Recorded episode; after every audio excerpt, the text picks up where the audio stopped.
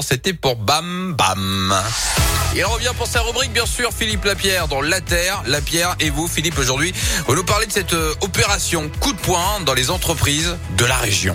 Oui, l'objectif est de réduire les risques d'incendie et de pollution dans les sites industriels sensibles et vous allez voir que tout Ouais. n'est pas aussi bien sécurisé que ce qu'on pourrait croire. Alors pourquoi cette opération Ah. Eh bien parce que depuis l'incendie de Lubrizol à Rouen en 2019, les normes ont été sévèrement durcies. Souvenez-vous, il y avait eu des pics de pollution aux hydrocarbures jusqu'à 40 km du site et aujourd'hui le chantier de dépollution n'est pas terminé et les craintes pour la santé des riverains ne sont pas dissipées. Pour éviter ce genre d'accident à l'avenir, la préfecture d'Auvergne-Rhône-Alpes a contrôlé en mars dernier les sites classés Céveso de la région. Des contrôles parfois inopinés en pleine nuit. Et je vous rappelle que les industries Céveso doivent garder un haut niveau de prévention face au risque d'accident majeur. Il y en a forcément une près de chez vous.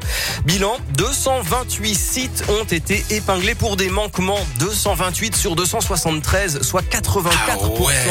Et 33 sites ont même reçu des mises en demeure de se mettre en conformité très rapidement. Ouais. Dans un peu plus de la moitié des cas, ce qui ne va pas, ce sont les systèmes qui retiennent l'eau en cas d'incendie. Si cette eau polluée se répandait dans l'environnement, elle nuirait aux écosystèmes. 10 établissements n'ont même aucun système de captation. Un tiers des établissements ne sont pas à jour sur la maintenance de leur matériel anti-incendie, les extincteurs par exemple.